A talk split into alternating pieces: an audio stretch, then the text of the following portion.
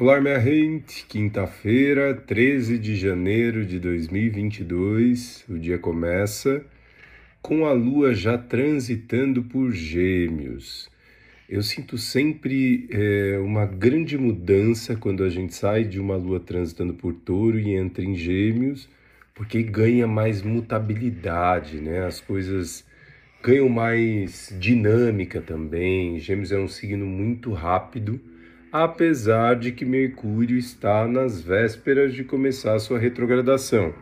Amanhã, na sexta-feira, dia 14, Mercúrio começa a retrogradar em Aquário e assim fica até o dia 4 de fevereiro, abrindo um espaço de revisão, mas amanhã falamos mais sobre essa retrogradação de Mercúrio, minha gente. Mas a gente já sente uma dinâmica muito mais rápida a partir de um trânsito da Lua uh, por Gêmeos. A Lua representa as nossas emoções, Gêmeos é um signo que está ligado uh, com o quinto chakra, o laríngeo, a comunicação, a expressão, também aos processos mentais.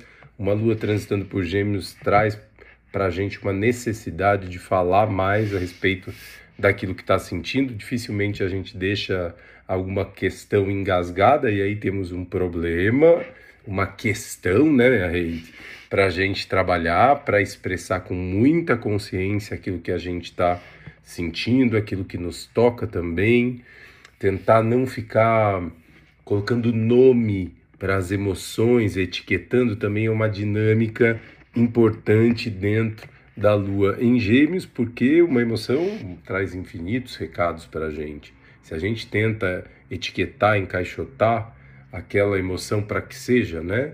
determinada coisa que a gente quer que seja, a gente acaba perdendo o aprendizado que a onda, a emoção está trazendo para a gente. Hoje a Lua em Gêmeos faz uma quadratura com Júpiter, que está transitando por peixes, a gente vai sentir isso mais ou menos na hora do almoço. Júpiter é um planeta de expansão e está em peixes, convidando a gente a olhar para dentro.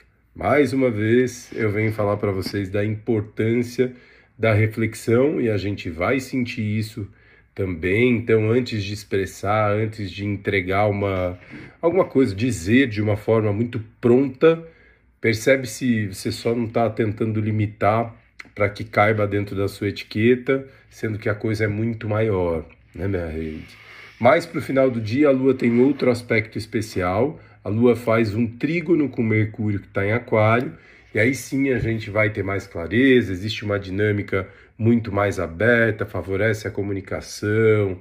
É, apesar de todo o movimento da pandemia, é um aspecto que favorece o contato com grupos, né? Então, se você tiver um, um call para fazer, uma reunião para marcar com muitas pessoas, é bacana. Mercúrio estando em retrogradação, mais uma vez pede um pouquinho de atenção, mas não deixa de ser um aspecto muito mais fluido também.